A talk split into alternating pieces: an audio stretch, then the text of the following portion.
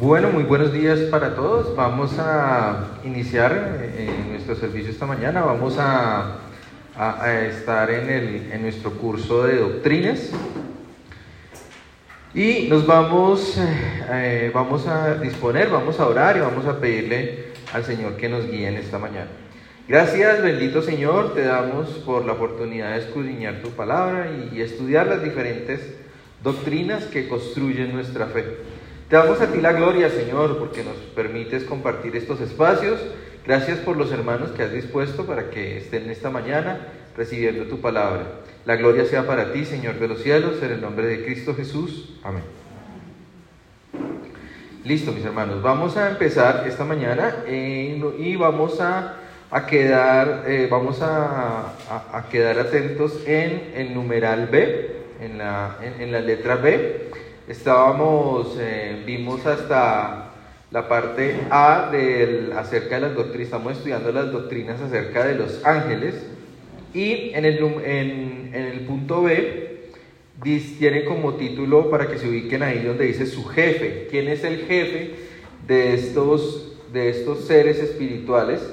De estos ángeles malos. La palabra, recordemos que la palabra ángel significa mensajero no es que per se un ángel sea bueno, sino que ángel es un mensajero que puede ser de Dios o de Satanás y vamos a aprender las doctrinas acerca en esta mañana acerca de el jefe de estos espíritus malos.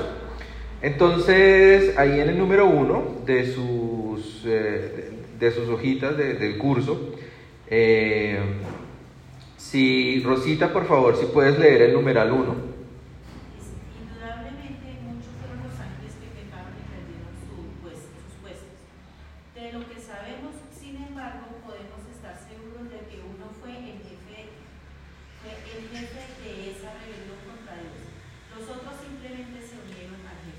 Muchas gracias. Entonces, sabemos que, claro, hay, hubo bastantes seres espirituales, ángeles, que se pusieron en contra de Dios o desobedecieron a Dios, pero en particular hubo un líder de esta rebelión, hubo uno que, como analizábamos en la, en, la sesión anterior, eh, es diferente a los demás porque fue el inicio quien, quien comenzó la oposición a Dios al, ser querer, al querer ser igual a Dios y ubicarse en una posición de, similar a la de Él. Entonces, sabemos que hay uno y este es Satanás, dice el numeral 2. Satanás es el jefe de los ángeles malos, su nombre significa adversario o enemigo, no tanto del, no, del nombre, sino de Dios, siendo adversario del inmediata, de, él inmediatamente atacó la obra de Dios en el paraíso. Según, eh, y leamos, dice aquí, recomienda leer, segunda de Corintios 12, 7, que dice, y para que, segunda Corintios 12, 7, eh, dice el apóstol Pablo, y para que la grandeza de las revelaciones, eh, de las revelaciones no me exalté desmedidamente, no me exalte desmedidamente, me fue dado un aguijón en mi carne, un mensajero de Satanás que me abofetee para que no me enaltezca en sobremanera o de sobremanera. ¿Qué significa esto? Que el apóstol Pablo está diciendo que Dios permitió ser atacado por un mensajero de Satanás. Él, él identifica que es un ataque de Satanás, de un espíritu malo, precisamente el provecho que él le saca es que con, con esa acción él no se va a enseñorear, no se va, no se va a engrandecer su orgullo delante de las diferentes iglesias, porque él, reconoce que, que, es débil y que es frágil y que más bien necesita a Dios para, a pesar de todo eso, seguirle sirviendo. Esto nos sirve, nos sirve también para meditar cuando pensábamos en, en, ese versículo en Romanos, que dice que todas las cosas nos ayudan a bien, incluso él, él sacó de este ataque de Satanás, eh, a pesar de eso, sacó algo bueno y para la gloria de Dios, porque está manteniendo su humildad a pesar de la responsabilidad y la posición que tenía entre las iglesias de los gentiles. Entonces vemos que en esencia, Satanás, como líder de los ángeles malos, mandó a un espíritu a herir eh, con un aguijón, dice. Eh, sabemos que es una enfermedad, pero no, no, sabemos exactamente cuál es.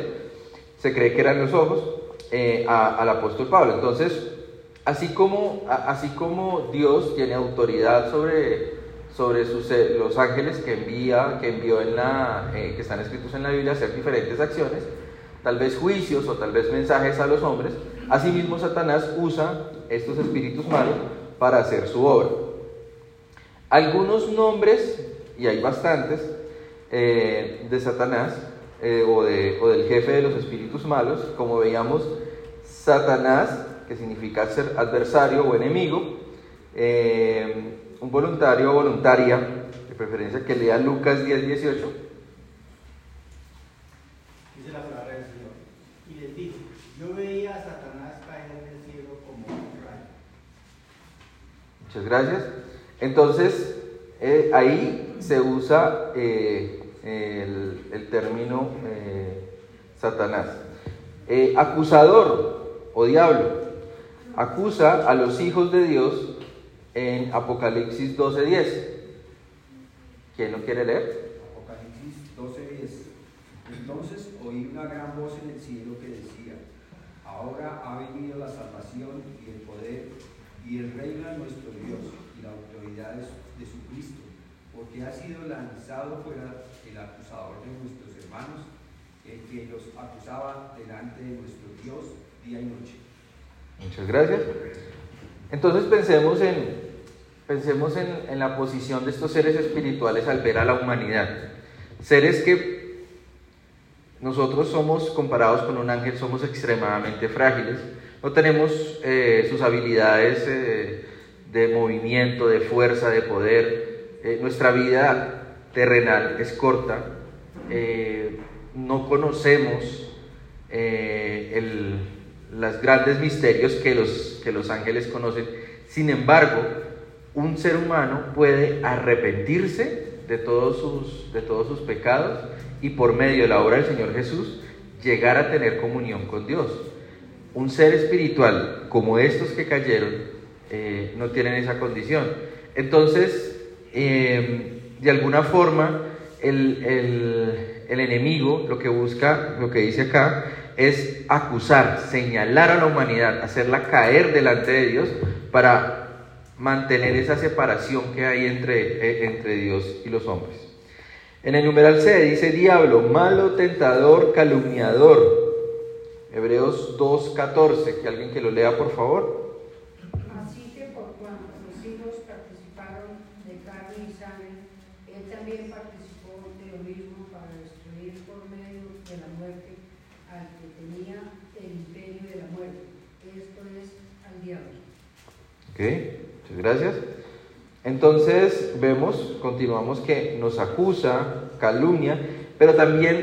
tienta. Entonces se vale de, así como lo hizo con el Señor Jesús cuando estuvo en el desierto, así como lo, lo hace con la humanidad constantemente, se aprovecha de momentos y situaciones para ofrecer el mal a los hombres.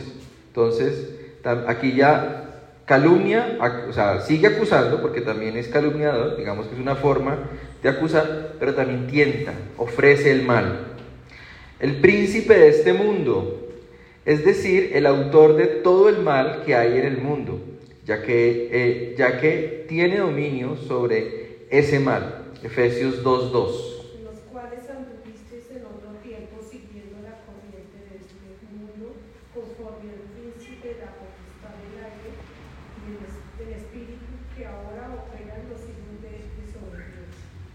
Entonces, ¿quiénes son los, ¿quiénes son los hijos de desobediencia? ¿A, qué, ¿A quiénes se refiere ahí con los hijos de desobediencia? ¿Quiénes creen? ¿Señor? Ajá, los hijos de desobediencia. Pero mire que opera, o sea, tiene, tiene autoridad sobre.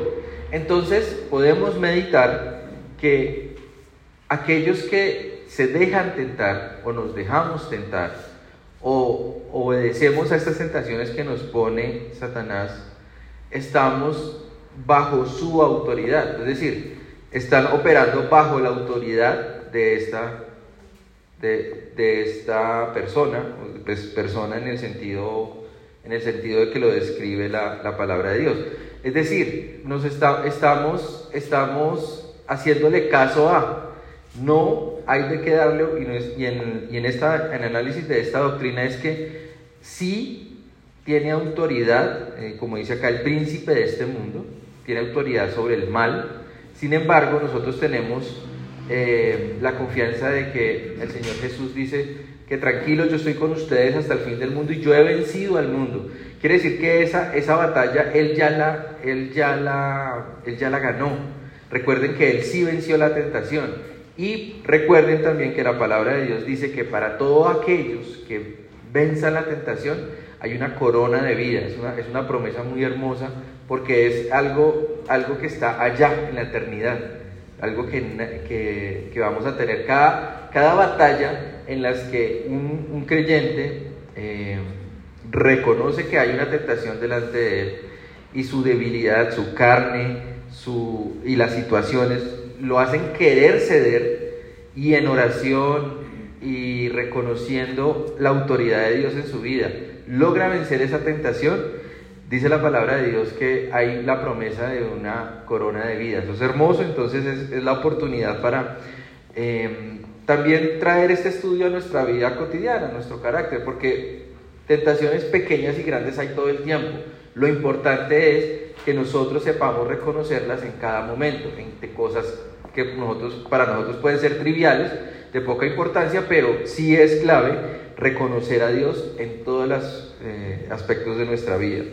Y en el entonces pasamos al, numeral C, ya nos pone una actividad en la que dice, eh, hablando, continuando acerca del jefe de estos espíritus malignos, dice, también, bueno, en, general, también tienen poderes los espíritus malignos sobrenaturales, como los ángeles buenos, pero los usan para el mal. Tratan de derrotar los planes de Dios para salvar, para salvar al hombre se eh, habla de aquí de segunda de Corintios 4, 3 al 6. Por favor, que eh, alguien lo lea. Segunda de Corintios Dice la palabra de 4, 3 al 6. Pero si nuestro evangelio está aún encubierto, entre los que se pierden está encubierto, cuales el Dios de este siglo se el entendimiento de los incrédulos, para que no les resplandezca la luz del evangelio de la gloria de Cristo cuál es la imagen de Dios. Amén. Entonces, eh, como vemos, tratan de derrotar, de evitar y como les decía, aumentar la separación entre Dios y los hombres. El diablo tentó a Jesús en el desierto para que no fuese nuestro Salvador. Por eso lo tentó, pero él venció la tentación. Por eso él dice, yo ya vencí al mundo. Adán siempre fue siempre buscando a quien, eh, perdón, andan, andan siempre buscando a quien devorar y, aparta, eh, y apartar del buen camino, pues es una, es una connotación que es lo que venimos, venimos leyendo. Em, trabajan activamente para desviar a los cristianos de su Salvador. Lo hacen por medio de tentaciones mundanales, malos pensamientos, premiando sus malas acciones y acá eh, es importante que, que, meditemos también en que siempre lo van a hacer desde nuestras debilidades. ¿Se acuerdan que en Gálatas eh, están descritas las, las, obras de la carne? Y saben que nuestras debilidades y nuestros nuestras pecados, nuestras fallas, nacen desde ahí. Entonces, eh, claro, desde ahí no nos van a tentar en lo que somos fuertes. Si yo soy una persona que sé manejar el dinero, pues no me van a, ofrecer cosas deshonestas porque pues, normalmente pues por ahí no va a ser. Pero si tengo problemas con, con la ira, con la mentira, con el chisme, eh, ese tipo de cosas, de ahí sí se van a pegar y van a tratar de utilizar situaciones para ponerme en tentación. Eh, lo otro es que eh, aunque tienen poderes sobrenaturales, aunque tienen gran fuerza, porque son seres espirituales, están sometidos a la autoridad de Dios. Por eso el apóstol, el apóstol Pablo decía que Satanás lo está hiriendo eh, con un aguijón, sin embargo, él, él, lo aprovecha para la obra de Dios y para la gloria de Dios en que él no se va a enseñorear, no se va a enaltecer por su, por su posición de responsabilidad dentro de las iglesias, gracias a ese, a ese ataque que está recibiendo, porque está reconociendo, lo está utilizando para reconocer que él es frágil y que es tan humano como cualquiera. Entonces, eh, aunque tienen, dice acá en el 6, aunque tienen poderes sobrenaturales, están limitados. Sin embargo, el poder de, sin embargo, por el poder de Dios, ellos no pueden hacer más de lo que Dios les permite. Eh, también recuerden que Satanás tuvo que pedirle permiso a Dios para eh, herir a Job. Entonces eh, vemos que si hay una sujeción de todas formas porque Él es soberano. No sería soberano si, si esto no, no pasara. Y finalmente tenemos las preguntas y aquí sí, entonces ustedes las van a contestar. El número uno, y pues e incluyen también lo que estudiamos en la sesión anterior con, con Kiki. Entonces en el numeral uno dice, ¿quién creó los ángeles malos antes de que cayeran? Dios. Muy bien, estamos de acuerdo. Eh, ¿En dónde se nos dice que los se nos dice que los ángeles pecaron? ¿Qué pasaje? Perfecto. ¿Quién es el jefe de los ángeles malos? Satanás, acabamos de, ver. Menciona algunos nombres del jefe de los ángeles malos.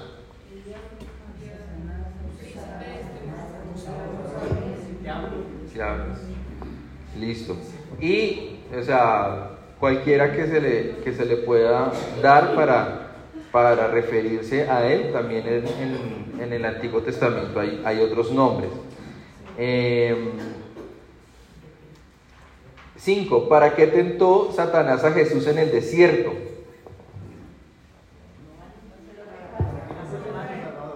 Es una pregunta, es una pregunta profunda. o sea, tiene una respuesta sencilla, pero también uno puede profundizar tanto como quiera. ¿Sí?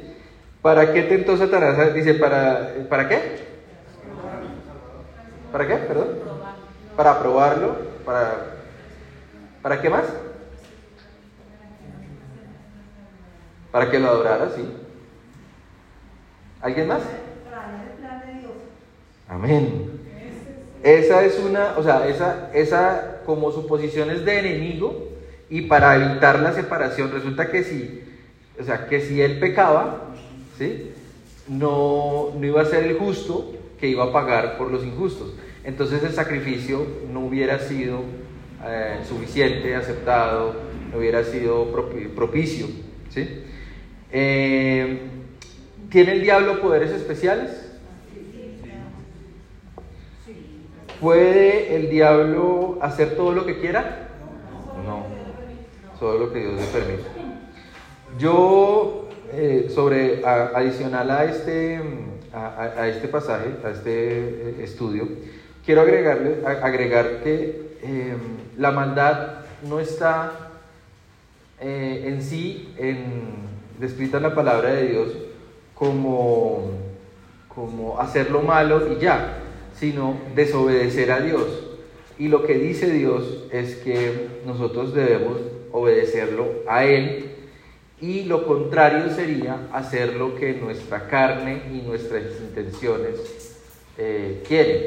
Es decir, que la maldad pura mm, en este mundo no la encontramos en, eh, dibuje una estrella o un animal con cachos, ese tipo de cosas, sino de pronto el origen de la maldad podría estar en haga lo que quiera, Usted es el ser más importante de este mundo. Siga sus impulsos y su naturaleza. Lo que quiere es tire la mano y cójalo. ¿sí? Esa, eh, eh, esa es una forma de enaltecer uno de nuestros enemigos, que es la carne. Y últimamente el mundo grita, eh, haga lo que quiera, lo que sienta, eso es lo que debe hacer. Siga su sueño, siga usted es el ser más importante del universo, anímese que todo lo puede lograr con el poder de las energías, ese tipo de cosas eh, dirigen el ser humano a caer bajo el dominio de la carne. Y desde ahí, desde esa debilidad, eh, Satanás puede utilizar esa, e, esa situación para tentarnos facilito, facilito. Alguien puede decir, yo tengo una necesidad que es comer, respirar, mejorar mi salud. No, no, ustedes saben que no me refiero a eso, sino a, sueños, a cosas indecentes. Si estoy casado y no es que eh, le pareció bonita esa otra persona y agradable, yo como que voy a perseguir a esa persona. No, o sea, hay un compromiso delante de Dios, hay, hay una vida. Eh, eh, Jesús pagó en la cruz un gran sacrificio porque nosotros tuviéramos vida y tuviéramos vida con Dios. Entonces, es, no atentemos contra esa vida abundante que ofrece, que ofrece el Señor, dejándonos tentar desde nuestra carne, por lo menos. ¿Listo? Oramos para terminar, mis hermanos. Gracias Dios te damos porque tú eres poderoso y sabio y nos permite estudiar doctrinas acerca de temas complejos como los espíritus, eh, en este caso los ángeles, los ángeles malos, Señor. Ayúdanos, eh, acompáñanos, Señor, Clamamos por tu sabiduría en cada situación. Ayúdanos a reconocer y a, tener templanza en cada momento. Reconocer eh, las acechanzas del enemigo. Ayúdanos también a entender que somos eh, hijos tuyos y estamos bajo tu autoridad. Todo está bajo tu autoridad. Gloria a ti, Señor de los cielos. Te alabamos y te bendecimos en esta mañana en el nombre de Cristo Jesús. Amén.